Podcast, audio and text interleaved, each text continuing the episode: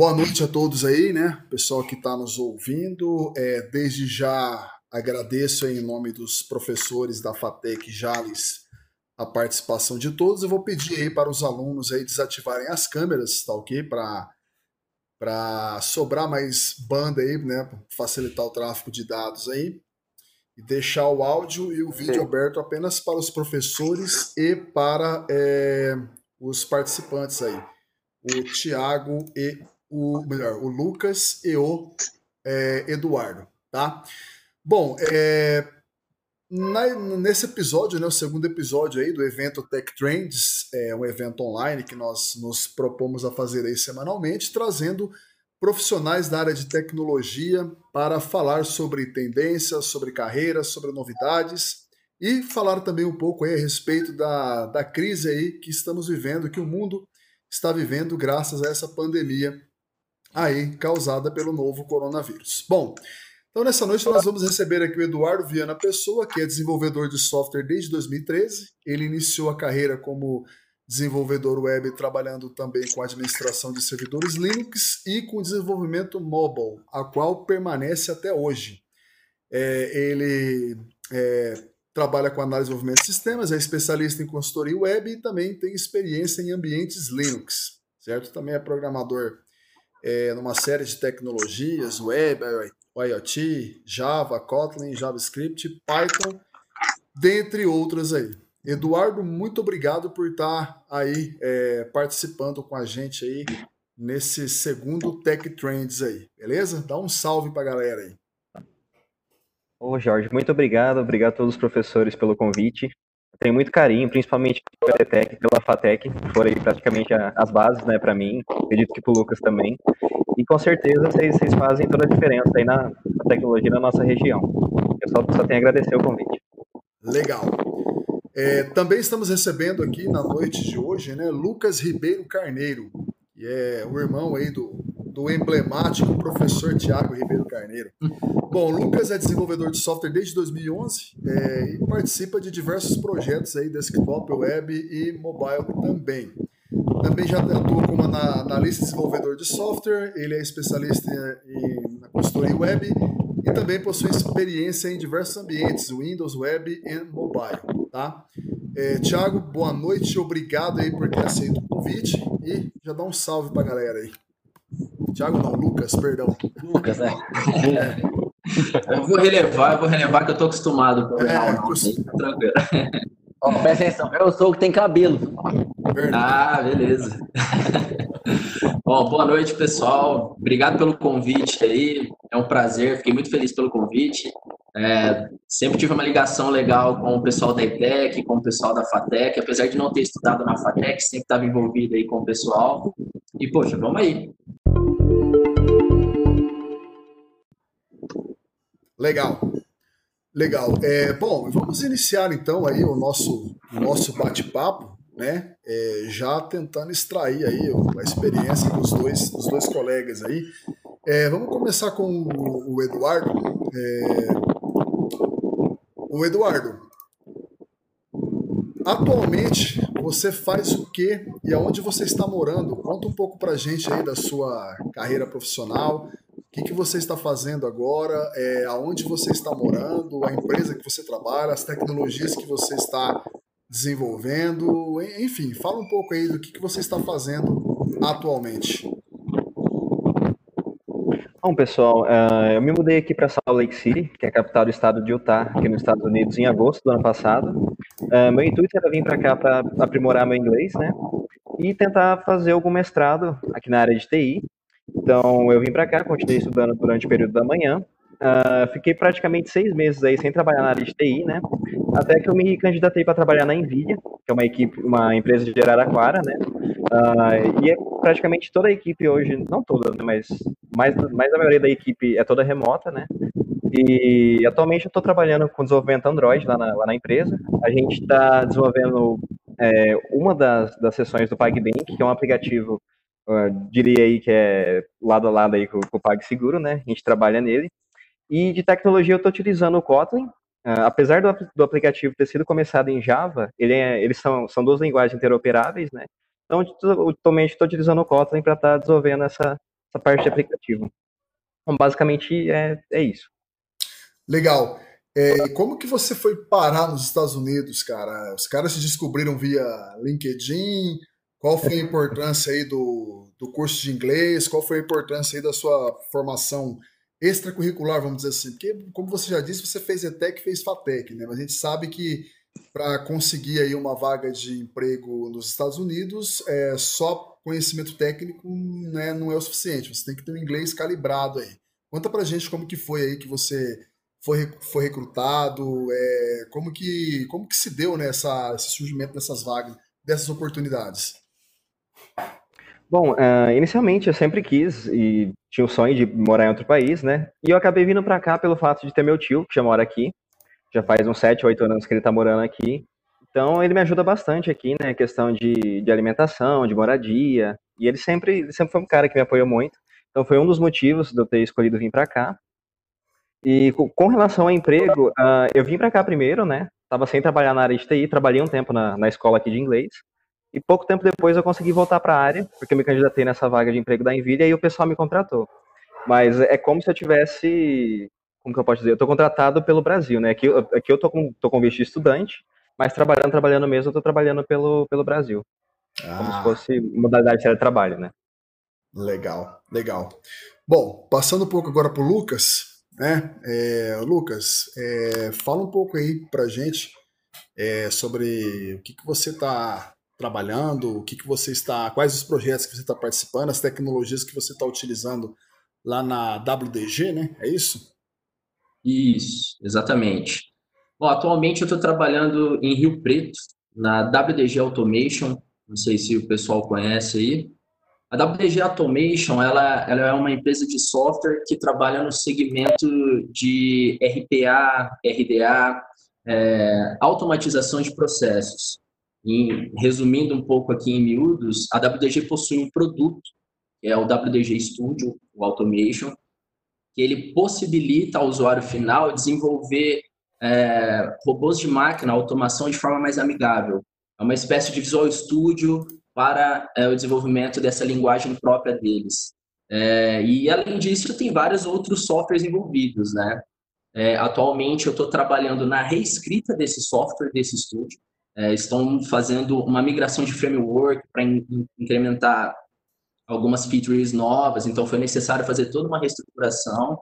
Então, atualmente eu estou no time de, de reescrita desse, desse, desse estúdio e como desenvolvedor C Sharp. Trabalho aqui como desenvolvedor C Sharp, já engatando um pouquinho de tecnologia. Atualmente, trabalho na parte desktop aqui, né, é, com WPF, C Sharp e .NET aí. Ah, legal, legal. Bom, bacana, pessoal. Então, pelo que a gente pode perceber aí, ficou vocês estão mudo bem... para mim, ficou mudo para vocês. Ah, tá. Aí. Pessoal, ah, tá, legal. É, bom, então pelo que a gente pode perceber, vocês estão aí super antenados aí nessa parte de desenvolvimento de software, né? É, bom, vocês falaram aí o grosso da tecnologia, né? As linguagens que vocês estão trabalhando, né? A parte de banco de dados e tal. É, mas assim, é, vamos começar a fazer uma, uma jogadinha, né? Passar para o Du. É, Du, em termos de, de metodologias de desenvolvimento, Scrum, é, parte também de versionamento de código, essa parte de é, parte de colaboração, né? enfim, é, vocês usam metodologias, algumas ferramentas específicas nesse sentido? Fala um pouco para gente aí. Sim, sim. Jorge, as mais comuns na empresa são tanto o Scrum quanto o Kanban. Uh, na Nvidia a gente tem, tem várias equipes e aqui a gente tem a liberdade, a gente tem bastante liberdade para estar tá desenvolvendo, para estar tá escolhendo a metodologia que a gente quer trabalhar, como que a gente quer trabalhar. Uh, a gente faz uma daily diária, né, de 15 minutinhos, só para alinhar, tanto com, com todo o time ali, quanto com os parceiros nossos do PagSeguro, que são nossos correspondentes, né, só para falar basicamente o que a gente está fazendo, quais são nossos objetivos para o dia ali, né, então todo dia a gente tem essa reunião de 15 minutos, e todas as nossas tarefas, a gente está utilizando o Gira da, da né, para estar tá controlando essas, essas tarefas, e ali tem um modo de visualização que é como se fosse o Trello. A gente consegue visualizar todos os cards em Kanban, né? E a gente basicamente tem várias linhas de processo, né? A fazer, fazendo, pronto, aguardando revisão. Então, basicamente, a gente estrutura nossas tarefas dessa forma. E o nosso código-fonte é versionado utilizando também o Bitbucket, que também é uma ferramenta da, da Atlassian, né? Já tudo integrado. A gente também tem um ambiente de testes, né? No caso, a gente está utilizando o Jenkins. Então, toda vez que você termina de fazer uma, uma feature, fazer algum recurso novo, uh, você precisa da, da, aprovação de outros desenvolvedores, né? Eles vão estar tá avaliando o teu código. E esse teu código também tem que passar nesses testes automatizados aí do, do Jenkins, né? Que ele vai compilar, ele vai rodar todos os testes do projeto todo. E estando tudo certo, eles colocam esse, essa tua essa tua implementação na, na, fila, né? E a próxima, próxima vez que eles forem fazer alguma release, algum lançamento, eles pegam essa feature e colocam em produção. Então, basicamente é assim que funciona o nosso modelo hoje. Ah, legal, bacana. Vocês trabalham, usam o Git Workflow para fazer parte de versionamento, boas práticas, ou vocês têm alguma metodologia própria? Não, a gente tem uma metodologia, uma metodologia própria. Basicamente, a gente pega uh, o branch de desenvolvimento, né? E a partir dele a gente cria, é, de acordo com a nossa tarefa, né? Às vezes pode ser uma feature, pode ser uma correção de bug, pode ser tem, tem várias tem vários tipos, né? Tem várias categorias. Então a gente geralmente cria é, com base na, no que a gente tem que desenvolver, né? Sempre certo. se baseando na, na branch de, de desenvolvimento. Certo. Odu, me fala uma coisa também, com relação à parte cultural. Quando você chegou aí, você estranhou bastante, assim, em termos de, de cultura. Eu digo não só a cultura em termos, assim, de você enquanto cidadão, né? Brasileiros são nacionalidades diferentes, costumes diferentes. Mas eu digo até em termos de cultura organizacional, né? Em termos de trabalho, em termos de disciplina, dedicação. É... Você teve alguma dificuldade para se adaptar ou qual o paralelo que você faz, por exemplo, com relação a como que as coisas são aqui no Brasil em termos de software e como que as coisas são aí nos Estados Unidos? Bom, falando de modo geral, a primeira coisa que eu senti bastante diferença aqui foi em relação à segurança. Tudo bem que a gente mora no interior, aí no Brasil, né, um lugar mais tranquilo tal, mas comparando as grandes capitais, né, aqui é capital também, e a segurança aqui é, é muito boa, sabe? Você vê todo mundo andando na rua com notebook, com celular, sem preocupação alguma, o transporte público também, né? Aqui funciona muito bem. A gente tem o trem, a gente tem ônibus, uh, tem aplicativo para você saber de quanto quanto tempo o trem vai passar, de quanto quanto tempo o ônibus passa. Então, assim, tudo aqui relativamente funciona certinho, né? Uh, em relação à diferença cultural, uh, o pessoal aqui costuma ser bem pontual, né? Questão de horário. E com relação ao mercado de trabalho, Jorge, assim como na Califórnia a gente tem o Vale do Silício lá, né? Aqui a gente tem os Alpes do Silício, que é, como, é um segundo vale que a gente está criando aqui. Uh, não sei quanto tempo que existe, mas é um polo tecnológico aqui em Lehigh, é um pouquinho para baixo de Salt Lake City. Ah, e já tem grandes empresas lá, como a Microsoft, a Adobe, uh, a Domo, e principalmente o pessoal está fazendo essa migração da Califórnia pra, pra aqui para Utah por conta do custo de vida. Aqui o custo de vida é relativamente bem mais barato do que da Califórnia, né? E os salários são bem altos também. Então, assim, tem muita oportunidade de trabalho aqui na área de TI, né? E quem quiser, às vezes, conhecer mais, quiser saber mais, eu posso estar tá, tá passando mais detalhes aqui. Mas tem muita oportunidade, sim, tanto para quem quer estudar quanto para quem quer trabalhar na área. Ah, legal. Bacana. Ô, ô Lucas, passando agora para o Lucas aí, fala para gente aí em termos de metodologias, é, ferramentas, o que, que vocês estão trabalhando lá. É, pelo que o Du falou aí, Scrum e Kanban, né? Acho que a gente tem, eu conheço Peu, mas eu conheço várias, várias empresas né, que usam esses dois, essas duas metodologias aí como principal, né? E Sim. WDG, como que, que vocês fazem lá? Olha, é bem parecido com o que o Du falou. A gente segue mais ou menos a mesma linha. É, aqui, é, já vou antecipando a ferramenta. Aqui na, na WDG, nós trabalhamos com o Chief Foundation Server, né? E ele possui toda um, é uma plataforma toda robusta ali para controle até mesmo de código-fonte, inclusive os backlogs, tarefas, Kanban, Scrum, né? Ele, ele meio que te orienta já por osmose a fazer as coisas certas, né? Então, a empresa segue as práticas recomendadas, nós temos as reuniões diárias, é, na verdade, até duas vezes por dia nós temos essas reuniões, e seguem bastante essa, essa linha, sabe? Em questão de cultura, já emendando aí, é, uma das coisas que me chamou atenção para vir para essa oportunidade de trabalhar no WLG é que eles têm um critério bem alto assim com relação ao adepto técnico de programação. Hum. Então eles seguem realmente padrões arquiteturais. Isso é algo que me cresceu os olhos, né? Então nessa parte técnica eles pegam bem pesado mesmo, bem bem a fundo. Legal. Bom, você falou aí de débito técnico, né? É, explica melhor o que, que seria esse aí para a galera que tá, gostaria de saber um pouco mais a respeito dessa, dessa parte. Aí. Bom, toda a estrutura do sistema é, segue de acordo com as, os design patterns recomendados, né? Acho que não vem ao caso entrar detalhe aqui, né, a fundo do, dos patterns, mas tem os patterns recomendados para cada de, determinada situação, então é, é, sempre feito uma análise a fundo pelos, pelos líderes das equipes, se a sua alteração está de acordo com essas, com essas especificações, se é de fato a melhor maneira de se resolver aquele problema sempre no, debaixo do braço aqui a, os patterns, as metodologias.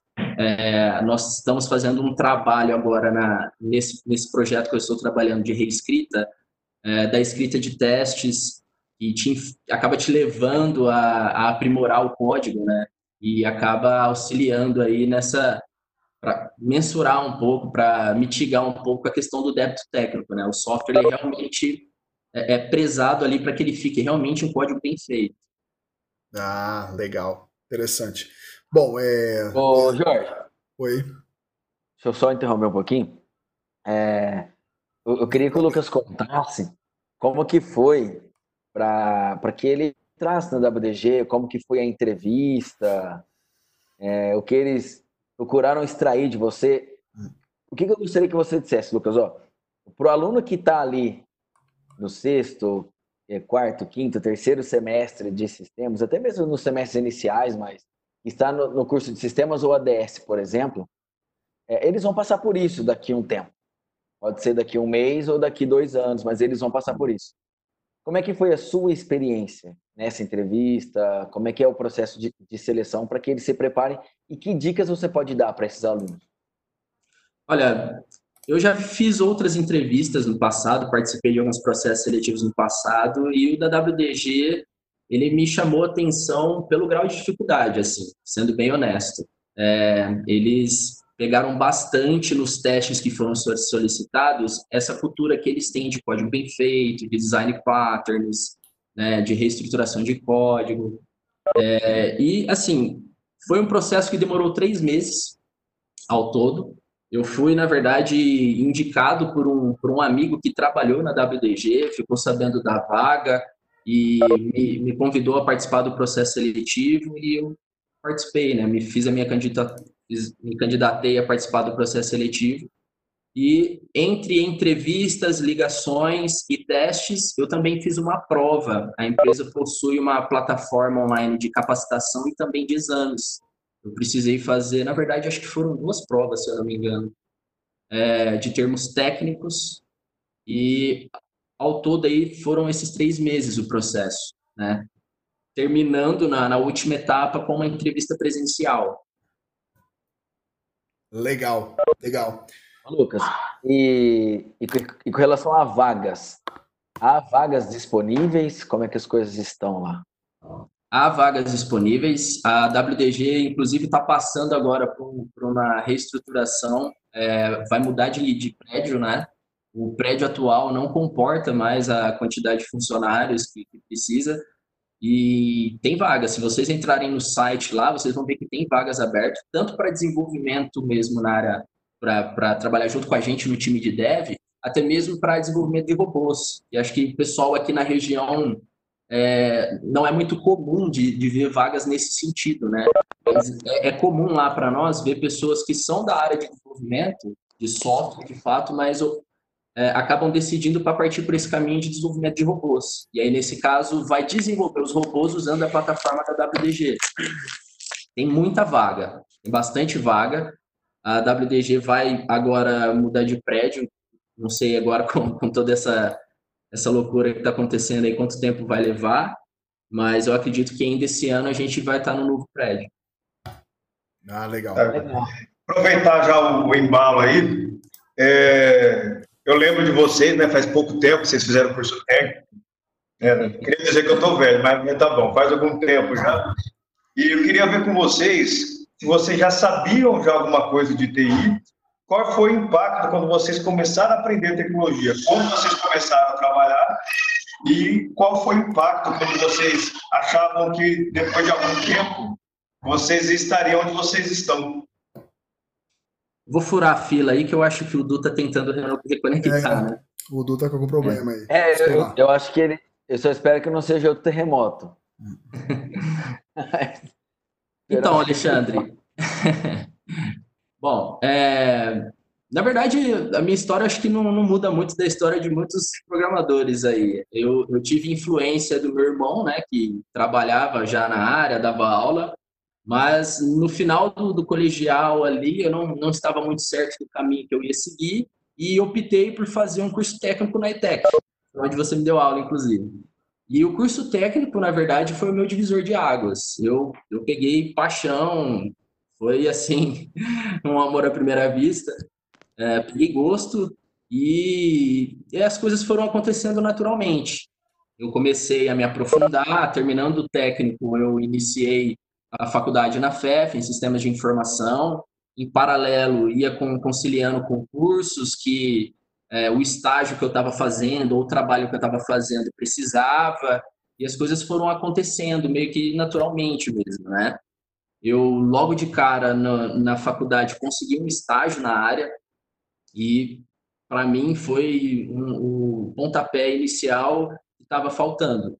Depois que eu comecei de fato a trabalhar com desenvolvimento de software, antes eu trabalhava com administrador de redes, manutenção, e mas eu focava em, em, em, trabalhar na área de desenvolvimento. Quando eu tive a oportunidade foi por meio de um estágio, eu abracei e com o tempo eu consegui ir crescendo na empresa, tendo oportunidades. É, você vai pegando experiência, conhecendo um pouco mais, e aí as oportunidades foram aparecendo, né?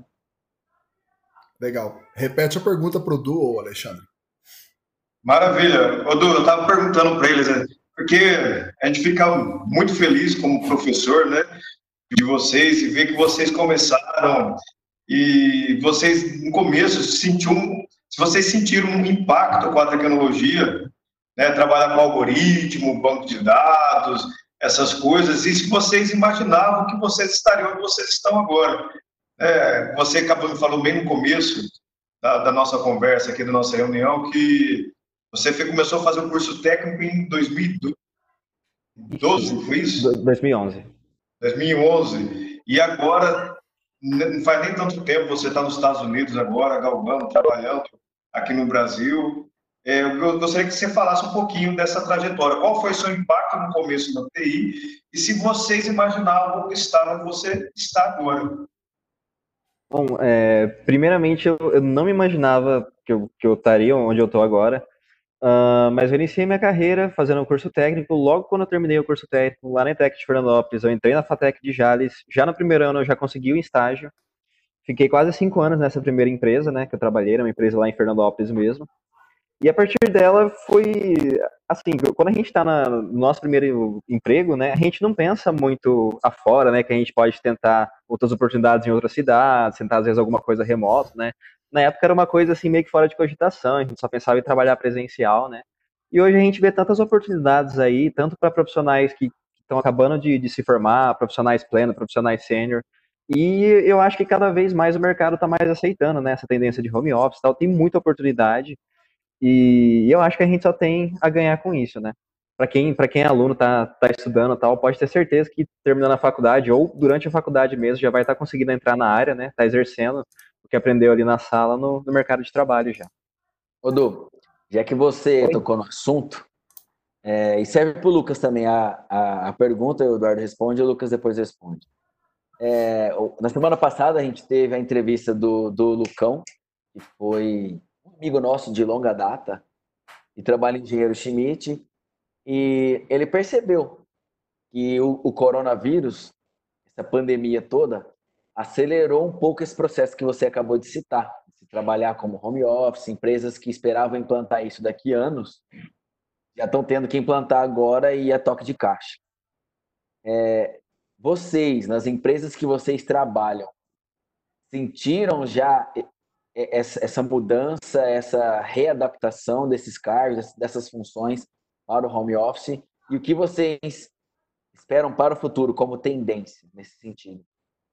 Bom, é, falando da empresa que eu estou hoje, a Nvidia, já é uma empresa que já tem um modelo de home office maduro, né, há bastante tempo. Hoje a gente está com mais de 500 profissionais, sendo acho que 270, 280 deles home office, né? E todos os outros que estavam presenciais, que eram mais de 200 também, o pessoal já está pensando, e assim que acabar a crise, de talvez não voltar todo mundo para a sede, porque está funcionando o trabalho em home office, né? Não tem essa necessidade de você ter uma empresa ali, ter máquina, tal, energia para todo mundo, sendo que todo mundo pode trabalhar de casa, né? Então, eu acho, eu concordo com, com o que você disse, né? Realmente acelerou demais esse processo aí. E eu acho que a tendência só, tem, só, só é melhorar, o pessoal cada vez mais aderir isso. E não só na área de TI, as outras áreas também.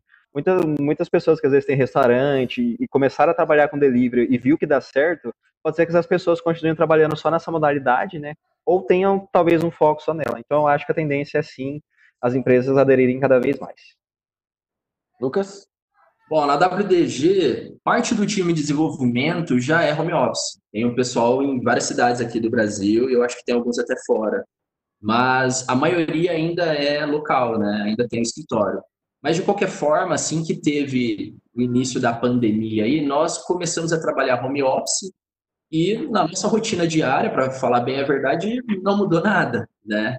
Inclusive, eu estava conversando hoje com um amigo lá da empresa se, se talvez os diretores lá, os gestores, não, talvez não vão repensar na questão da mudança de prédio, né? A gente sabe que é algo que já está na mente deles, eles são bem para frente, assim, né? Mente aberta, experientes até em, em trabalhos home office, mas é, a gente pensou que, que talvez possa surgir para eles essa possibilidade de repensar a questão do escritório físico, né? Já que está tendo está sendo feita toda uma reestruturação, porque está, está sendo muito bom o trabalho, sabe?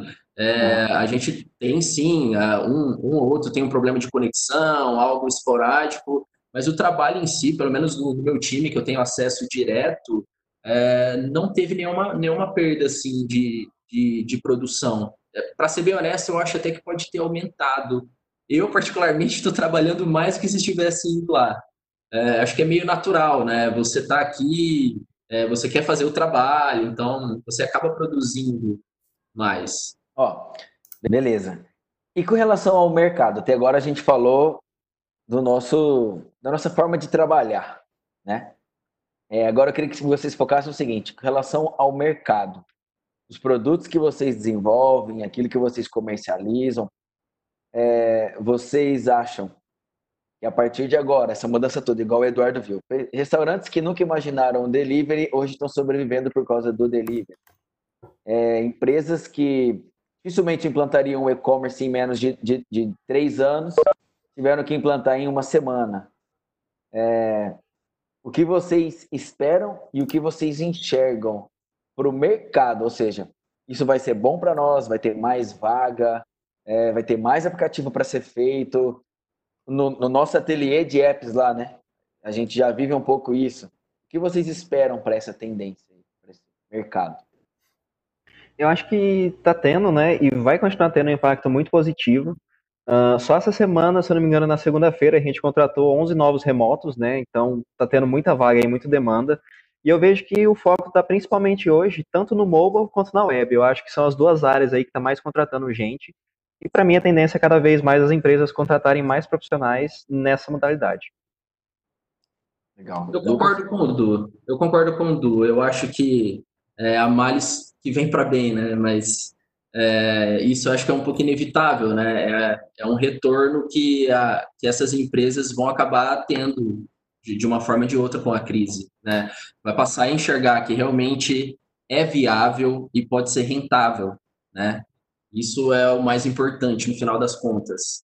Eu acho que essa fala de vocês é importante para que quem esteja nos ouvindo aí, os alunos e tudo mais, enxerguem que o home office e esse tipo de mercado ele vai crescer muito, porém o mercado ele não vai mais aceitar o cara mais ou menos, ou o cara meia boca. Porque para você encarar um desafio desse, você tem que estar preparado para isso e você tem que ser um cara que resolva problemas e que tenha autonomia. Porque o teu amigo não está mais ali do seu ladinho, né?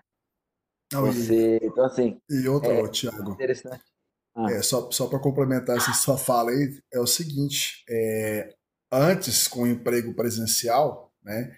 O mercado aí mais é, voltado para essa parte de trabalhadores presenciais, você iria concorrer com a sua cidade, com o seu bairro, com a sua região. Agora você vai ter que concorrer com o mundo. E aí ficou mais complicado, né? Porque se você é aquele cara que aquele profissional que não tem autonomia no aprendizado, é que é, como é que se diz? Depende de, de, de, de, um, de uma motivação externa para aprender alguma coisa, fatalmente você vai estar fora do mercado. Né? Isso é fato. Uhum. Show de bola. É. Pode continuar aí, Jorge. Bom, é, o Cristiano, o Alexandre, quer fazer, gostaria de fazer alguma pergunta aí para os participantes de hoje? O Cristiano está meio quieto aí, ó. Vou deixar o Cristiano falar, já fiz a minha pergunta agora aí. Fala, Cris. Tá, tá mudo, Cris. Ativar o som dele aqui. Pode falar, Cristiano. Tá ouvindo? Agora sim. sim. sim. Lucas, que produto que vocês, assim, usando RPA, a ideia de RPA, tudo, que vocês desenvolvem de exemplo para a gurizada que está assistindo aí? Olha, na verdade, a atuação do, dos softwares da WDG são os setores mais diversos, né? É, educação, recursos humanos, processos jurídicos, mercado financeiro. Tudo quanto é coisa que você pensar em tarefas repetitivas ou fluxos de trabalho recorrentes pode ser automatizado. Então, a gama é muito grande. A gama é muito grande. É, eu vi, li mais cedo, inclusive, uma estimativa do, do Gartner e fazendo uma previsão sobre o mercado de RPA, automatização, eh, chatbots, né, coisas relacionadas. A estimativa é que no mercado global, espera-se que até o final de 2020 é, arrecada-se 100 bilhões de dólares. Então, o mercado está muito quente, está crescendo demais. Muito em função disso, porque você consegue é, obter a, os benefícios do uso da, do, da automatização de processos em todos os setores. Né? Só para dar um exemplo, talvez, é, pegar um exemplo simples, tá? É um processo que você mesmo faz na sua máquina. Talvez você tenha um processo repetitivo ali de lançar uma nota fiscal. Você recebe um e-mail de uma empresa, precisa baixar a nota, lançar no site da Cefaz, algo desse tipo, que tem um padrão, pode ser automatizado. E é nesse sentido, e é até em coisas mais avançadas, que o RPA entra, né? ele consegue deixar isso automatizado e os benefícios são vários, né? Questão de custos, principalmente, questão de erros humanos, que você mitiga muito a questão de erros humanos, né? E você expande demais a sua capacidade. Por isso que o mercado olha com muito bons olhos para o ramo de inteligência artificial, automatização de processos porque a aplicação dele dá um resultado muito bom em, em pouco tempo. Beleza. Legal. E só para complementar essa tua fala aí, ô, ô Lucas, é a questão de, de automatização de processos, né? É algo que os alunos aí que estão nos acompanhando aí, é, se pegar para estudar, é, tá bombando, é um assunto que está bombando, é, envolve não só tecnologias novas, metodologias novas, né? Inclusive semana passada aí no, no episódio 1, o Lucas falou a respeito da, do uso de BPM, BPMN, né? novos é, workflows, a parte de automação de, de, workflows. Isso é bem interessante. E tem até um mantra né, que o pessoal do, do das linhas de comando usa, né? If repeat, script, né? E aí o pessoal uhum. da, automa da automação eles falam, if repeat, automate it, né? Automatiza então. Se é uhum. repetitivo, dá para automatizar. Exato. E, e, aí fica aquela dica, né? Se o, se o profissional é aquele profissional que faz coisas óbvias, né? Que a tarefa dele é repetitiva e ela pode ser facilmente transformada no algoritmo, meu, evolui, busca capacitação, porque o teu emprego tá assim, vai morrer, né? É, isso é um pouco inevitável, né? Aproveitando o seu gancho aí que você falou de BPMN, é, essa é, inclusive, uma das features que a gente vem trabalhando. A gente está melhorando a experiência do usuário para que, por meio de diagramas, ele já defina todo o processo, todo o fluxo que o robô vai ter que executar. É, e o BPMN, ele tem uma expressividade fantástica, né? Você consegue bater o olho e enxergar o que está acontecendo ali é, em um alto nível e com assim, com uma clareza muito grande, né? É bem bacana. Eu gosto do BPMN, que eu estudei bastante no mestrado. E é legal que ele tem um nível de, de customização interessante, ele, ele te permite colocar condições, respostas diferentes, então isso atrelado a uma linguagem já de automação, que já é madura, no caso da WPG, é, é bacana de ver funcionando. Legal. Ô, senhores, senhores. Vamos lá. Mais uma pergunta aqui, ó. Como é que é a rotina de estudos de vocês? Vocês estudam só aquilo que está tá relacionado ao trabalho de vocês? Vocês, na verdade, eu já sei a resposta dos dois. a gente faz coisas junto, mas quem está nos assistindo não sabe, né? Então, assim, como é que é a rotina de estudo de vocês? Vocês estudam só aquilo que vocês trabalham no, na, no, no emprego oficial de vocês aí? Ou vocês procuram atuar em, em projetos é, extras, né? Começando aí pelo Lucas e depois pelo Eduardo. Vamos lá. Bom, eu, eu tenho uma, uma rotina de estudos é, meio por, por curiosidade, por interesse e também por demanda. É, eu estou há oito meses na, na WDG, né? vou fazer oito ou nove meses agora, se eu não me engano. E, obviamente, eu tive que mudar a chavinha, né? Eu precisei rever algumas coisas que há muito tempo eu não via e precisei ver coisas novas. Então, eu precisei direcionar boa parte dos meus estudos para as coisas necessárias do meu trabalho, né? É, tem que ser a minha prioridade. Mas o Thiago e o Eduardo sabem bem que eu, eu gosto muito de, de testar novidades, de estar por dentro. E uma das coisas que eu sempre fiz desde o começo da, da minha carreira, desde quando eu comecei a trabalhar com desenvolvimento, foi trabalhar com projetos paralelos para ter essa oportunidade real. Você, por mais que você faça cursos, faça estudos, desenvolve uma demozinha aqui, uma demozinha ali, a gente sabe que você vai aprender na prática produzindo algo. Então, eu sempre conciliei projetos paralelos. Eu tive a oportunidade de trabalhar para umas empresas de São Paulo, home office, ainda na faculdade, peguei vários freelances, muitos, inclusive, nem para ganhar dinheiro. Na verdade, acho que a maioria não para ganhar dinheiro, mas para ter a oportunidade de trabalhar com aquele framework novo, ver como ele funciona realmente em produção. Eu gosto disso, então é, eu procuro estar tá atualizado até para ter aquela, aquela ferramenta a mais ali na caixa. Né? Por mais que eu esteja hoje trabalhando num nicho que usa determinadas tecnologias, você não sabe o dia de amanhã, né? E você não sabe também se a empresa, em algum determinado momento, pode precisar dessa nova skill, né? Então, eu acho interessante e é uma coisa que eu realmente cultivo, né? Eu estou sempre procurando estudar coisas novas, assino alguns canais e aproveitando é, para dar uma dica, se eu pudesse dar, é, para a galera nova que está entrando na área, é aproveitar o, o, fomento que tem dos técnicos é, dessas comunidades grandes. Eu, eu sou, como desenvolvedor .NET, eu acabo tendo uma, uma proximidade maior com as comunidades da Microsoft. E eles têm vários programas interessantes com profissionais de alto nível, que têm conteúdos muito aprofundados.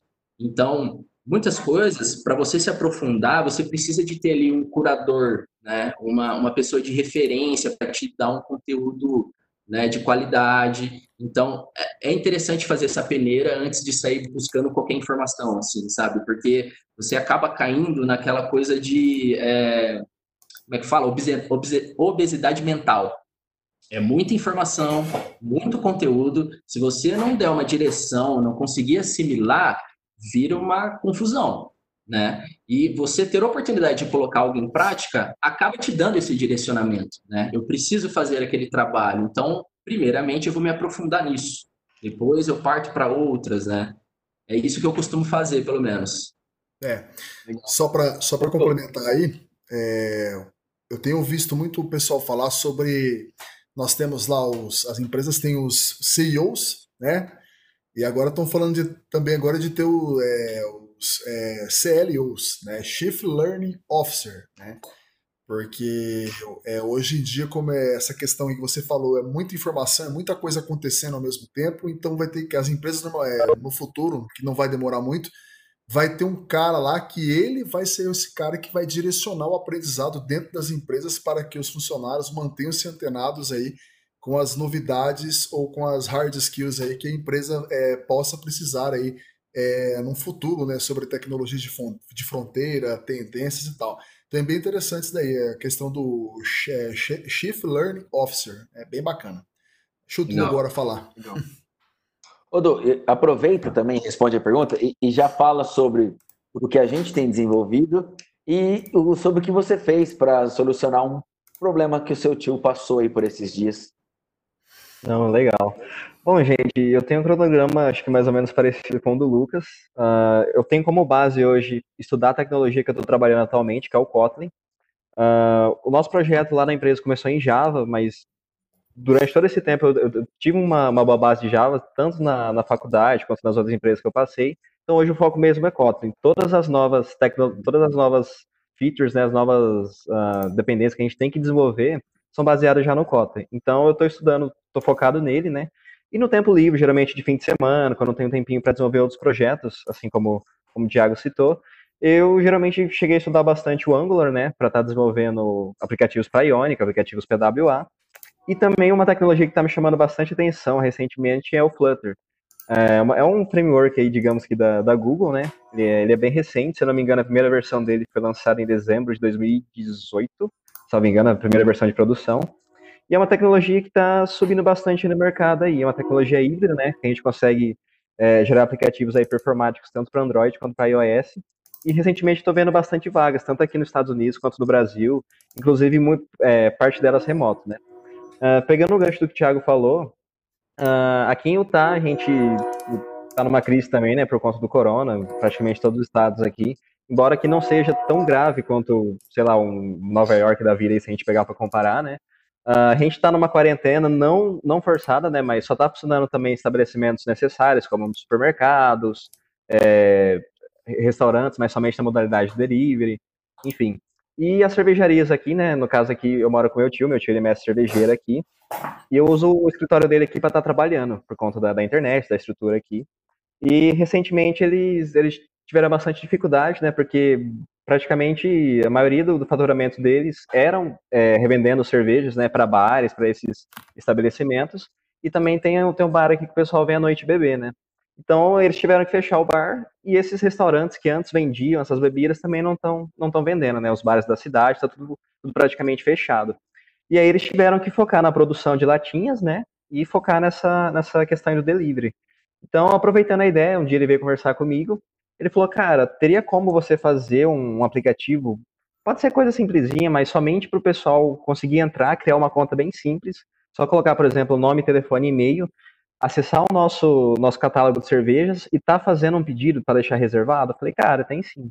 E aí deve fazer umas duas ou três semanas que eu comecei a desenvolver de fim de semana essa solução. Estou utilizando o Ionic, né?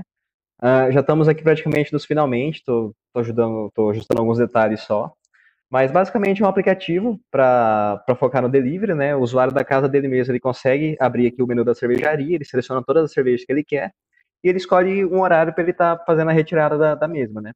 E esse mesmo aplicativo, eu conversei com alguns amigos meus de Fernandópolis que são microempreendedores, né?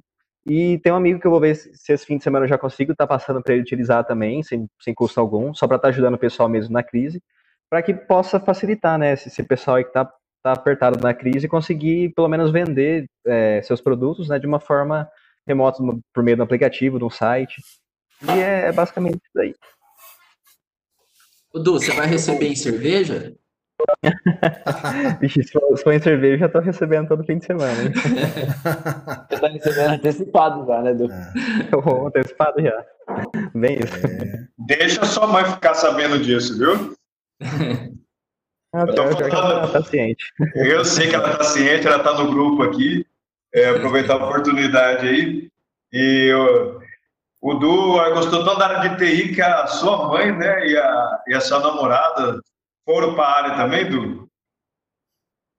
Perfeitamente, isso aí, Alexandre. As duas hoje estão estudando lá na Tec de Fernandópolis, né, com vocês. E é. aparentemente estão gostando da área também. Não, realmente elas foram uma grata surpresa que nós tivemos aí. Né? E eu acho que elas estão gostando, estão indo muito bem. Né? Elas estão aí na, no grupo. Né? Então, ver que está rendendo frutos, né? O Thiago trouxe o irmão dele para a área, você está trazendo a sua mãe e a namorada, muito bem.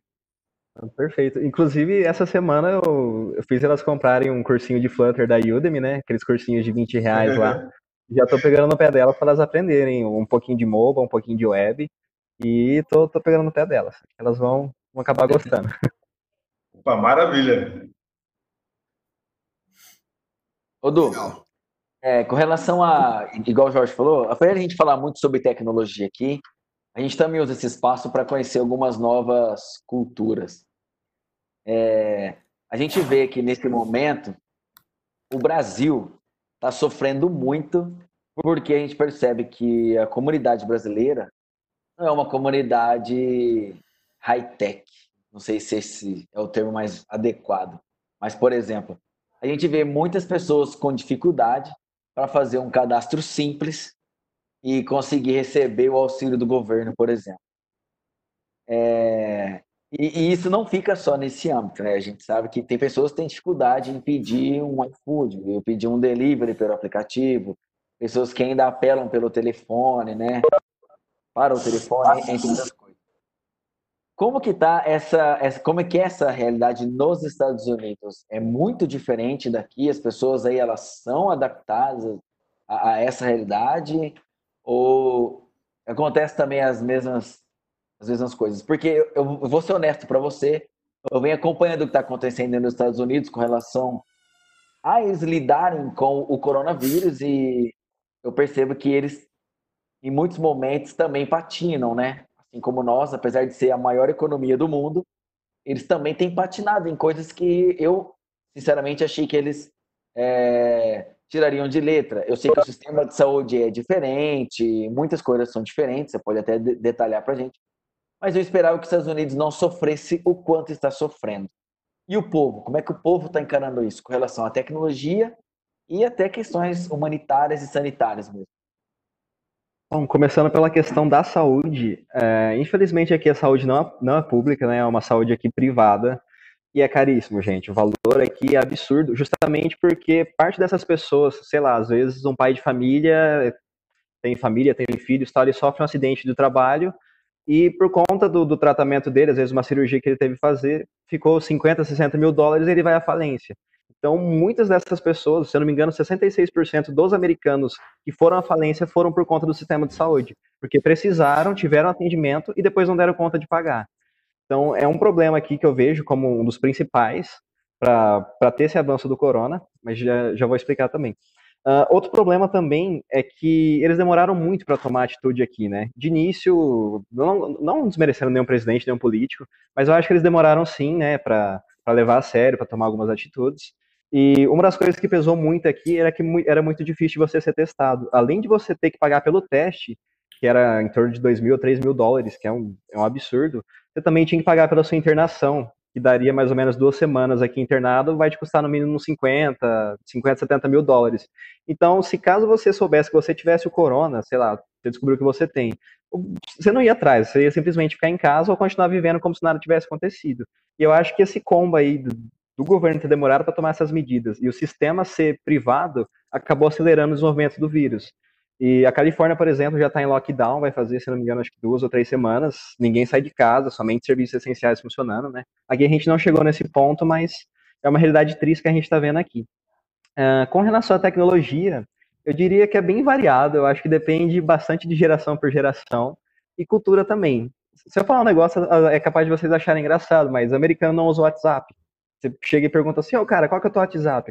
Eles não têm, eles não usam. Eles continuam trocando mensagens por SMS. Sim. E não, é, e não é brincadeira, eu tô falando sério. A maioria dos americanos, os amigos do meu tio aqui, o pessoal da escola, Sim. é tudo por SMS. Eles conseguem criar grupos lá de, sei lá, adiciona 10 números no mesmo grupo e é tudo por SMS. Não sei porquê. então, nem pensar. É, eu acredito. Não, então, a... eu, eu, acredito porque é, há um tempo atrás a gente recebeu por intercâmbio aí um, um americano e eu via ele toda hora sacando o celular, né? Ele trocando mensagem com o pessoal e ele usava é, SMS. Mas por quê? Acredito eu, né? Que desde sempre, né? A telefonia celular lá sempre foi muito mais difundida. A, o preço, qualidade, etc. E tal. Então, aqui para a gente, a gente tinha pacote de 10, de 50 SMS. Lá sempre foi limitado. Então, eles já nasceram com essa cultura do SMS limitado e permanece até hoje, né? A gente não. Concordo. É, eu acho que é um costume mesmo, desde antigamente, também pela confiabilidade, né? Às vezes eles recebem alguma ameaça, alguma coisa, o fato de você ter um SMS, você tem como, às vezes, pegar uma prova, né? Porque essa mensagem passou pela operadora, né? Então, às vezes, pela confiabilidade, eles acabam preferindo o SMS, né? Mas é, é um tanto quanto bizarro. Nem todos têm perfil em redes sociais.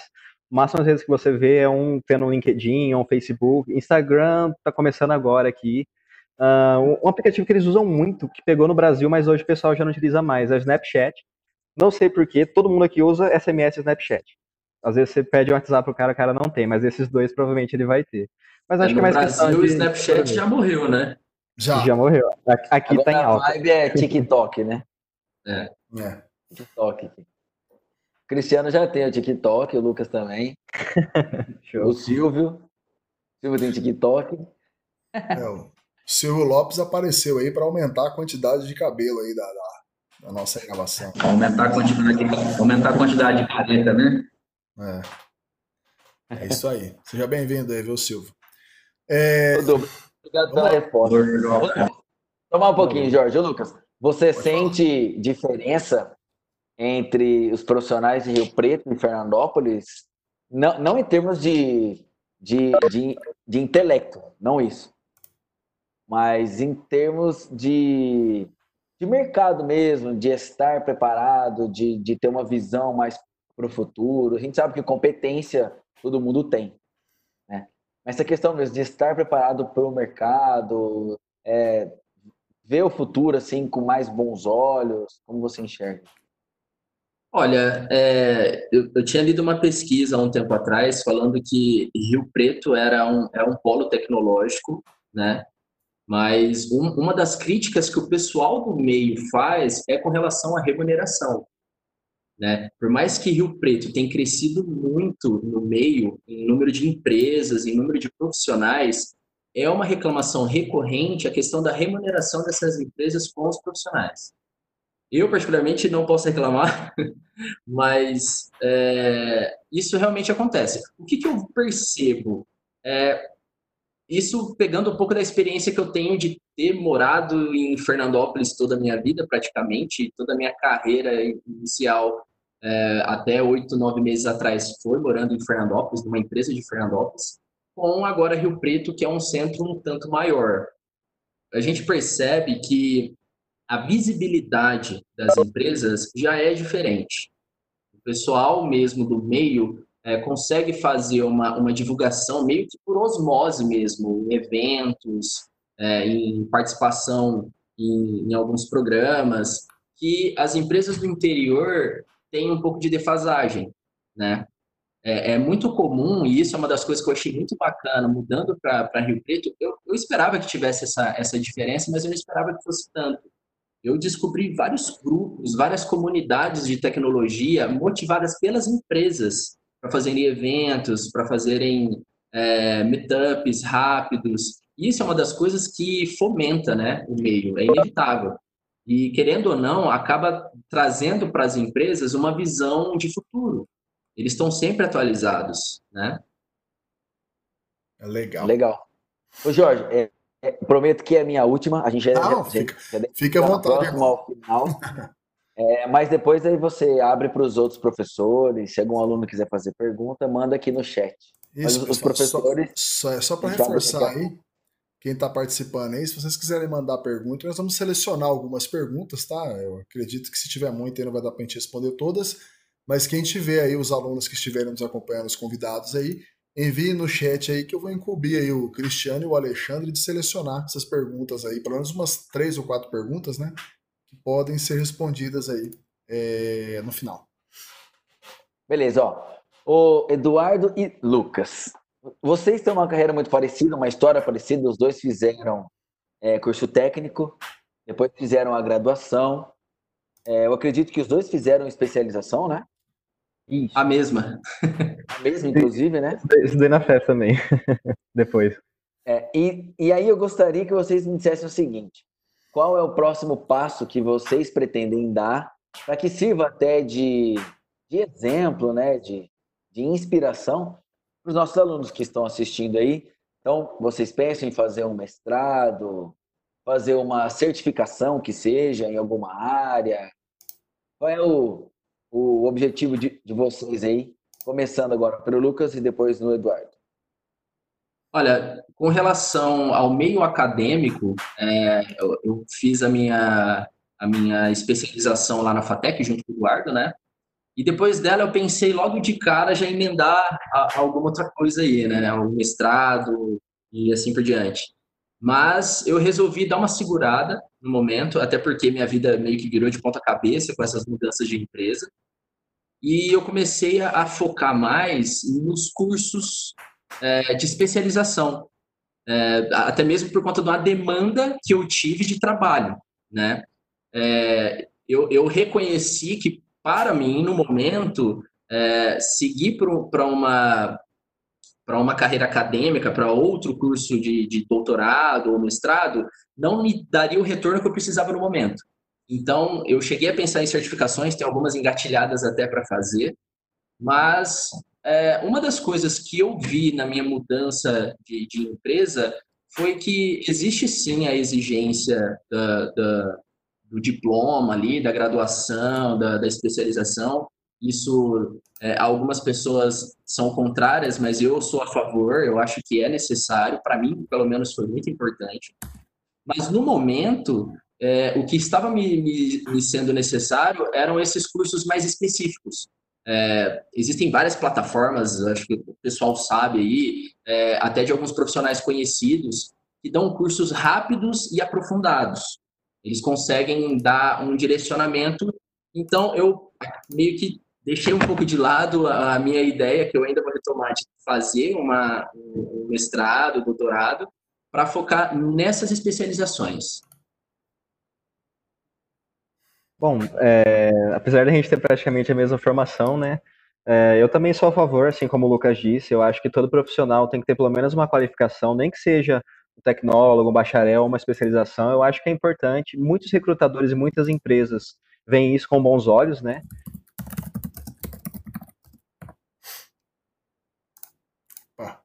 Eu acho que tivemos problemas com problema no Dula. Eduardo.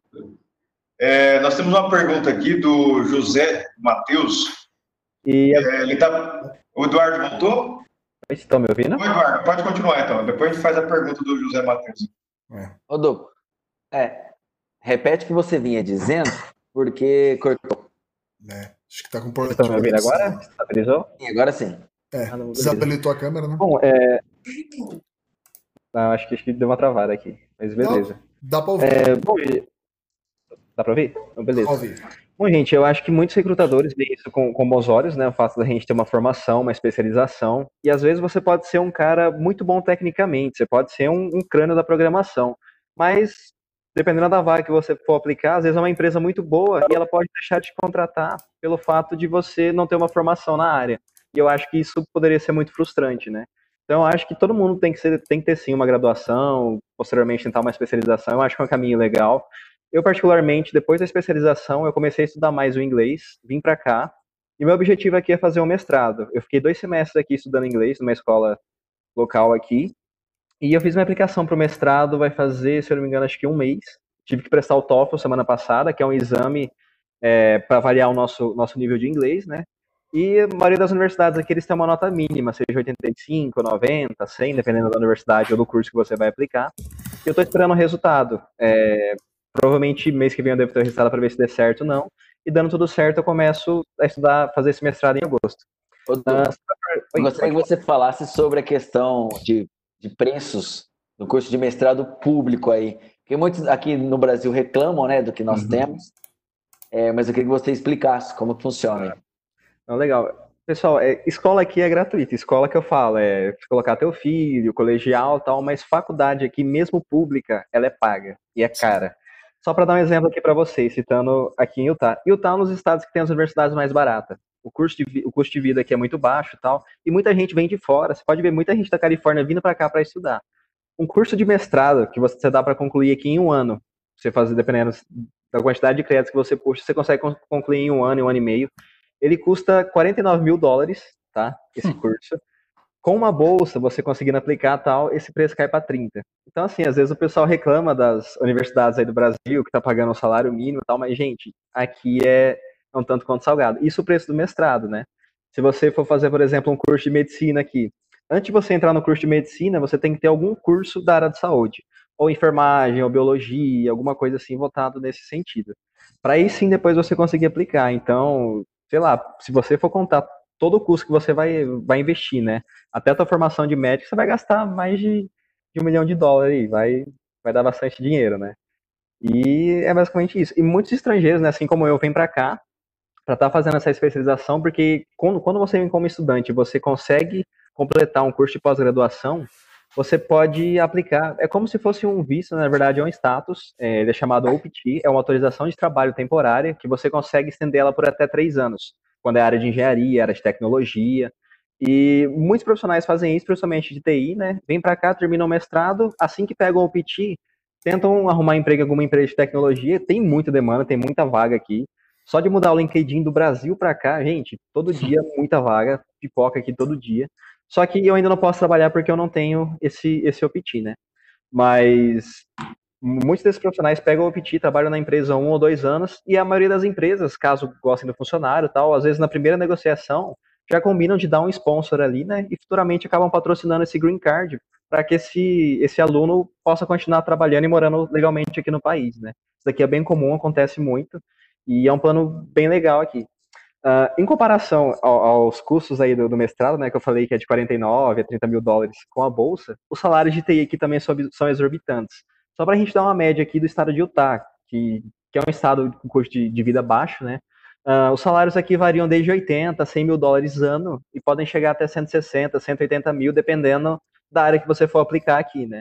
Uh, por exemplo, você pesquisar algumas vagas na Adobe daqui de Lehigh, você vai encontrar bastante vaga para gerente de projetos, desenvolvedor de aplicativo, engenheiro de software, variando aí de 120 a 160 mil dólares o ano. Então, são empresas grandes com salários muito, muito bons. Então, vale muito a pena você terminar uma pós-graduação aqui, aplicar para o OPT e tentar conseguir um trabalho na área.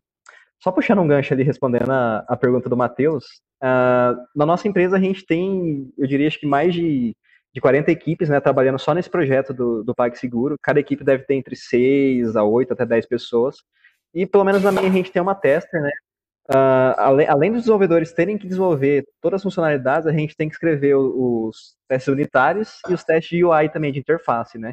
Depois de passar todos esses testes, a gente sobe para o CI, né? Sobe para o Jenkins. Esse, essa ferramenta vai estar tá rodando todos esses testes. E além disso, a gente tem que ter o code review, né? Tem que ter duas aprovações de dois amigos de time e ainda assim, depois disso, a nossa QA vai pegar o, a nossa implementação ali e vai tentar detonar, né? Até essa semana eu tinha feito a minha primeira, tinha terminado a minha primeira funcionalidade, né? Tava todo felizão, tinha dado tudo certo. E minha QA acabou de, de achar um erro, acabou de achar um problema em, em dispositivos com resolução menores, né? Então, meu código acabou voltando, eu tô tendo que refazer isso. Os QAs aqui, eles são como, como se fosse o nosso pesadelo, né? A gente brinca, mas aqui é todo mundo amigo, todo mundo muito parceiro. É isso. Bom, Muito respondendo. Bom. Vai falar, Lucas. Pode falar? falar. É, acho que antes da pergunta do José Matheus, teve uma ali do guest, é isso? Isso, é o convidado aí, que não sei. É, não colocou o nome. É. Não colocou. É, automatizar. É, automatizar em, em é, inteligência artificial e pipeline seria possível, né? Acho que é possível, sim, depende um tanto do contexto, né? Porque, por exemplo, a aplicação que, o, que os produtos da WDG dá em, de inteligência artificial é dentro do, do, da linguagem própria deles de automação de processos, né? Então, existe uma gama de, de, de sistemas de cloud, inclusive de inteligência artificial, e provê ali os comandos para que o pessoal desenvolva os robôs. O que, que nós temos hoje de teste?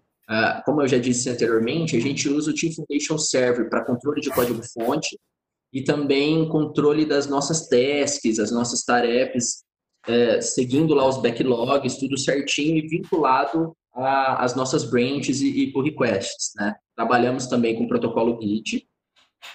Uh, e existe o pipeline de, de CI/CD, né, Continuous Integration, Continuous uh, Delivery, já integrado e ele, inclusive, roda os testes. Existem os testes unitários que nós, desenvolvedores, escrevemos, e além destes testes unitários, existem também é, os cenários de testes que são feitos pelos analistas e jogados ali para o pessoal da, da equipe de, de qualidade. Né? Existe também esse teste. E uma curiosidade que não é muito comum, para mim, pelo menos foi, foi a primeira vez, é uma sacada interessante que o pessoal lá da, da WDG teve foi em aproveitar o próprio automation, o próprio robô deles, vamos dizer assim, a automatização deles, para testarem as, a, a, os comandos. Então, eles programaram um robozinho lá e reforçam esses testes. Então, o, o teste lá é feito e refeito bem, bem pesado mesmo. Legal. Jorge, se você quiser encaminhar para o fim aí, acho que a gente já está é, bem avançado no Eu tempo. acho que a gente já vai caminhar para o final, né?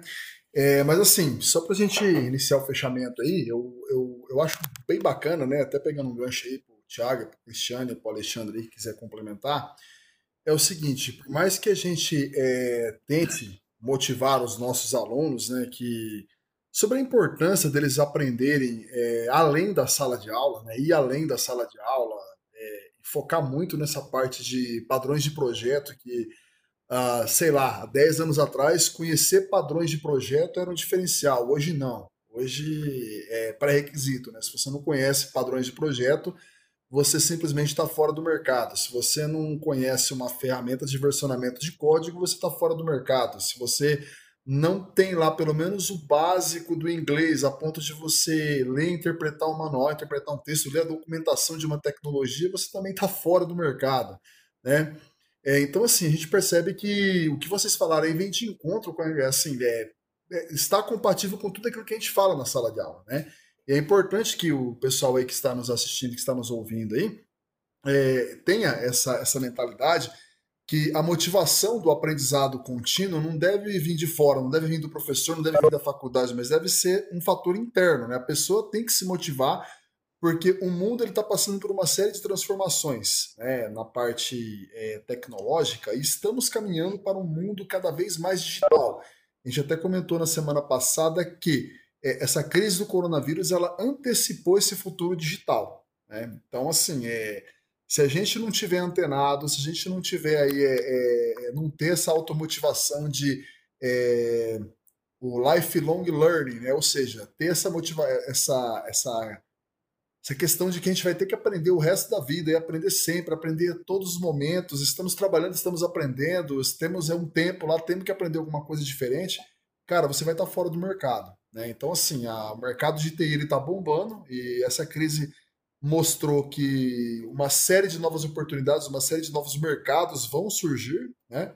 e vai precisar de profissionais competentes e preparados para é, atender é, para preencher essas vagas. Né? Então, tudo que vocês falaram aí, fica assim, é, é, é, como é que se diz? É chovendo molhado, né? A gente fala, fala, fala, mas a gente fala uma coisa, né? Que no mercado falar é outra, é outra história, né? E, e, assim, eu acho que se eu pudesse definir com uma palavra o que o Eduardo e o Lucas disseram aqui durante essa uma hora e meia, né? É, eu acho que seria mesmo a questão full stack. Porque a gente vê muito aluno ah, se não for em Java, eu não faço. Se não for em PHP, eu não faço. Se não for em C Sharp, eu não faço. Se não for. Não, não tem dessa. Hoje, o desafio que vir, você tem que encarar. Você não tem que aprender uma linguagem, você tem que aprender a programar, independente Sim. do que seja. Seja Sim. SQL, PLSQL, Java, C Sharp, PHP, Ruby, Python, o que Angular, Node.js, Flutter, o que vir, você tem que encarar. A gente não pode mais se dar o luxo de escolher, porque uma única tecnologia, ela, ela é, é, é bom para um aspecto, mas ela não é tão boa para outra. Você vai ter que misturar outras tecnologias.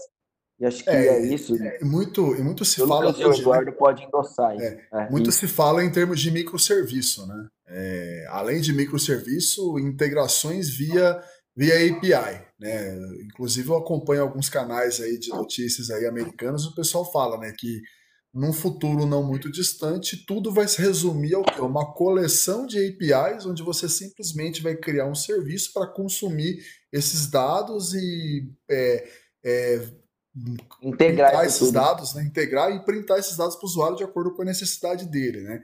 E aí pode ter N tecnologias, N linguagens ali integradas. Então a gente não tem que se limitar em aprender uma ou duas tecnologias. Você tem que aprender aí realmente é como que a coisa funciona em termos arquiteturais, estruturais e estar tá preparado, né? Pô, não sei, vou aprender, vou ler a documentação, vou me inteirar e é isso aí. Isso aí. Mas o negócio que você que o Lucas comentou ah. é esse foco é, é você não pirar com esse excesso de informação, tá certo? Tem que se atualizar, tem que estudar um pouquinho de tudo, mas ter um foco, você aprofundar, ficar bom no, no assunto, porque senão você fica que nem pato, né? É, não voa, Exato. não nada, não. E nem faz gol. Não faz nada. É. Mas aí isso é uma, uma, boa sacada, uma boa, um bom comentário que o Lucas fez que dá para a gurizada também prestar atenção. Né? Porque Legal. a gente também às vezes até apavora, porque puta, é muita coisa e não dá para ver tudo. Não dá mesmo, não adianta você querer que você não vai dar conta. Então, lê, mas foca no, no, no que você está fazendo para ficar bom. Ah, aproveitando o gancho aí, só para não perder o fio da meada aí do Cristiano, é, o que, que eu penso a respeito disso? Eu acho que é importante, sim, você ter um conhecimento pleno de determinadas tecnologias. Porém, você saber pelo menos o básico do que está no momento, do que está no hype, é importante. É preciso, né? É, é, exatamente isso. Foca naquilo que você precisa no momento, naquilo que você quer no momento, depende da sua demanda, né? Mas não deixe de estar por dentro do que está aparecendo aí. O, o, o Jorge estava falando agora sobre microserviços.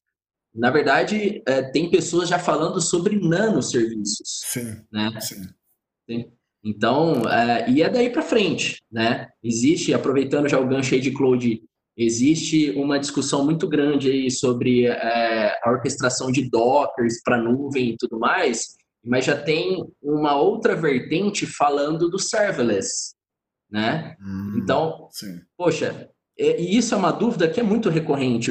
A pessoa está tá estudando e isso vai acontecer sempre, isso é inevitável está estudando determinada tecnologia que está no hype e no meio do caminho aparece outra que é muito melhor ou tem algumas promessas, né, é, promissoras assim, né, tem, tem algumas promessas aí que faz crescer os olhos.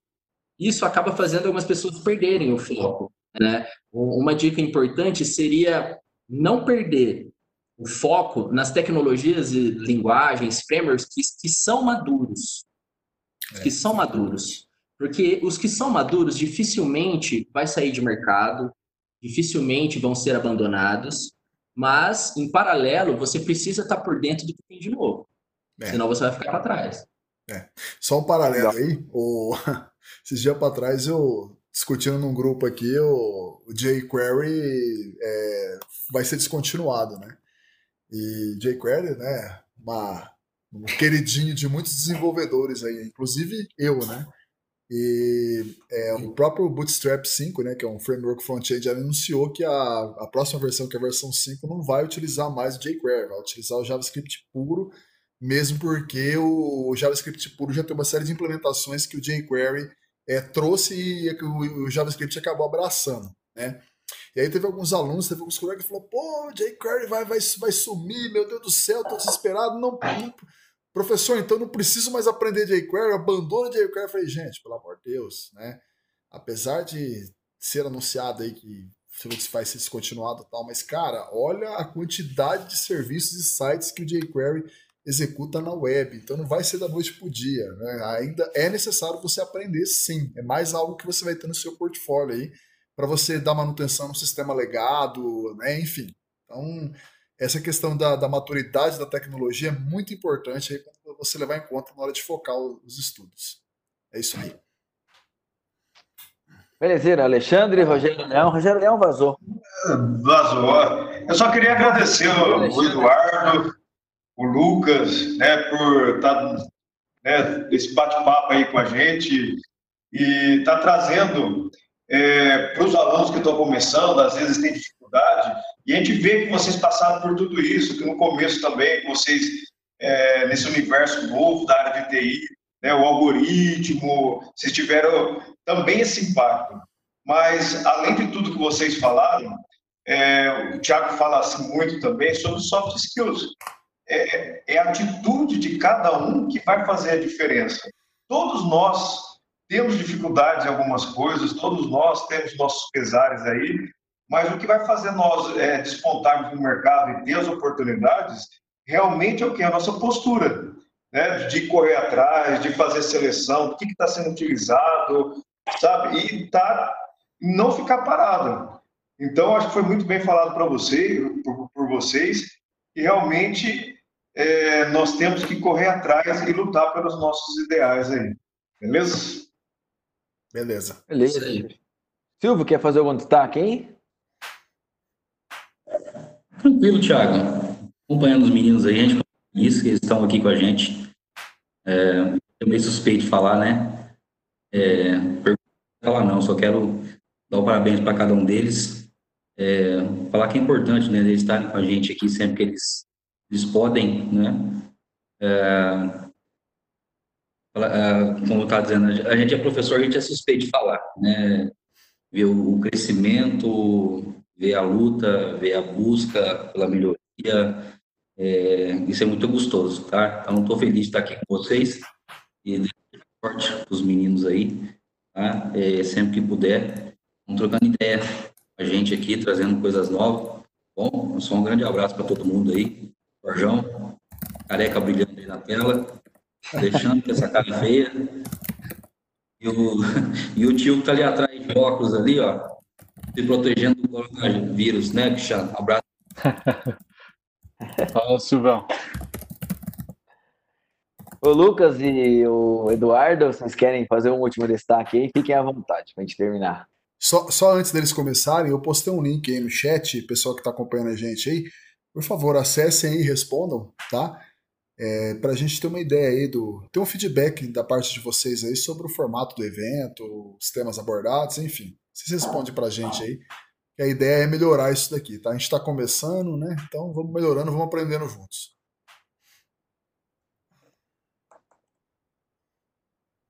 Vamos lá, Lucas, Eduardo. Eu gostaria de agradecer o convite, né, do Thiago, todos os professores aí da FATEC, parabenizar também o trabalho de vocês, né, por, se não fosse vocês aí na nossa região, provavelmente a gente não, não, não teria oportunidade né, de estar ingressando na área de TI, a gente teria que se deslocar para outros lugares. Vocês fazem um trabalho brilhante e parabéns também por essa iniciativa, né? Está levando essa, essas lives aqui para o pessoal da região também, pessoal de fora. Eu acho que é muito importante. E só para deixar um recado para o pessoal, se caso alguém tiver interesse, às vezes, de, de morar em algum outro país, quiser trocar uma ideia é, sobre como é morar aqui nos Estados Unidos, eu me coloco à disposição, tá? É, vocês Legal. podem procurar nas redes sociais, no LinkedIn, fica à disposição de vocês. E se eu pudesse dar uma dica para vocês, seriam para estudar ou web, ou mobile, ou ciência de dados. Eu acho que essas três áreas são bem promissoras e já tem bastante vaga no mercado. Então, basicamente é isso, pessoal. Um abraço a todos e muito obrigado pelo convite. Isso aí, valeu. Obrigado. Lucas? Bom, eu gostaria de agradecer também pelo convite, foi bacana demais aí esse bate-papo. A gente poderia fazer mais, né? Poderia ter mais disso. É, agradecer também, aproveitar o gancho do Du aí. Muitos aqui foram meus professores, inclusive meu irmão que me dava aula em casa. É, poxa, é, o trabalho de vocês é muito importante para nós, para a região. E é, atividades como essa, de live, de eventos simples assim, é, é, algo que fomenta muito o meio.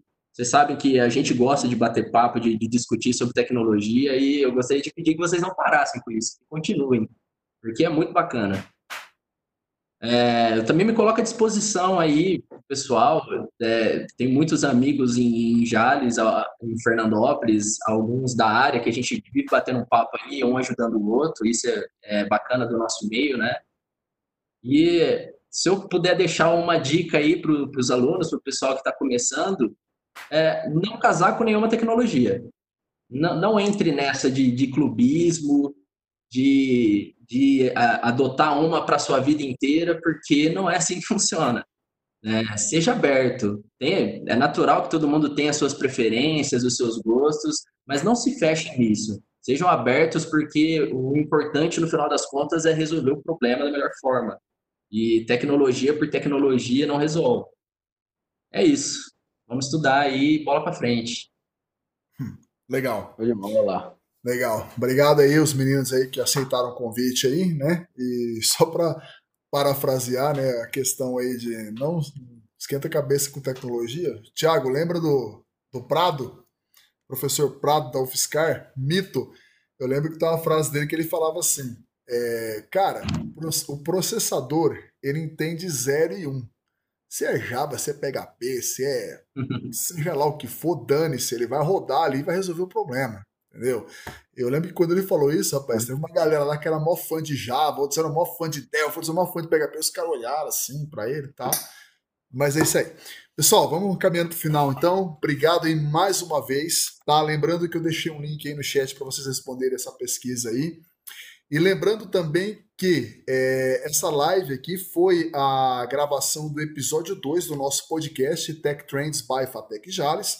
Muito provavelmente até amanhã de manhã ele estará disponível em sua totalidade o áudio para que você possa ouvir aí né, e se alimentar um pouco mais aí com informação de qualidade e conhecimento aí dos meninos aí, certo? Muito obrigado a todos que participaram. Pode nós falar. vamos tentar fazer essas lives semanalmente, né? Sim. E, e o pessoal divulgar, então, que nem o Lucas e o Eduardo, que hoje estão como convidados, né? Semana que vem, podem estar aqui também como participantes, fazendo Sim. perguntas para o novo convidado, e a gente pede, né, para que as pessoas compartilhem, porque o que a gente quer mesmo é cada vez mais pessoas para a gente fomentar esse grupo e fazer isso ficar cada vez mais forte. É isso aí. Beleza, pessoal? Valeu. É, lembrando aí, www.fatecjales.edu.br, lá no nosso site, e procure por Fatec Jales também no Instagram, no LinkedIn e no Facebook, que você vai encontrar a gente ali. Ok? Muito obrigado a todos, boa noite e até a próxima, se Deus quiser. Até mais, pessoal. Valeu. Obrigado. Até mais. Obrigado, galera. Até a próxima. Falou, galera. Um abraço. Tudo de bom. Alô.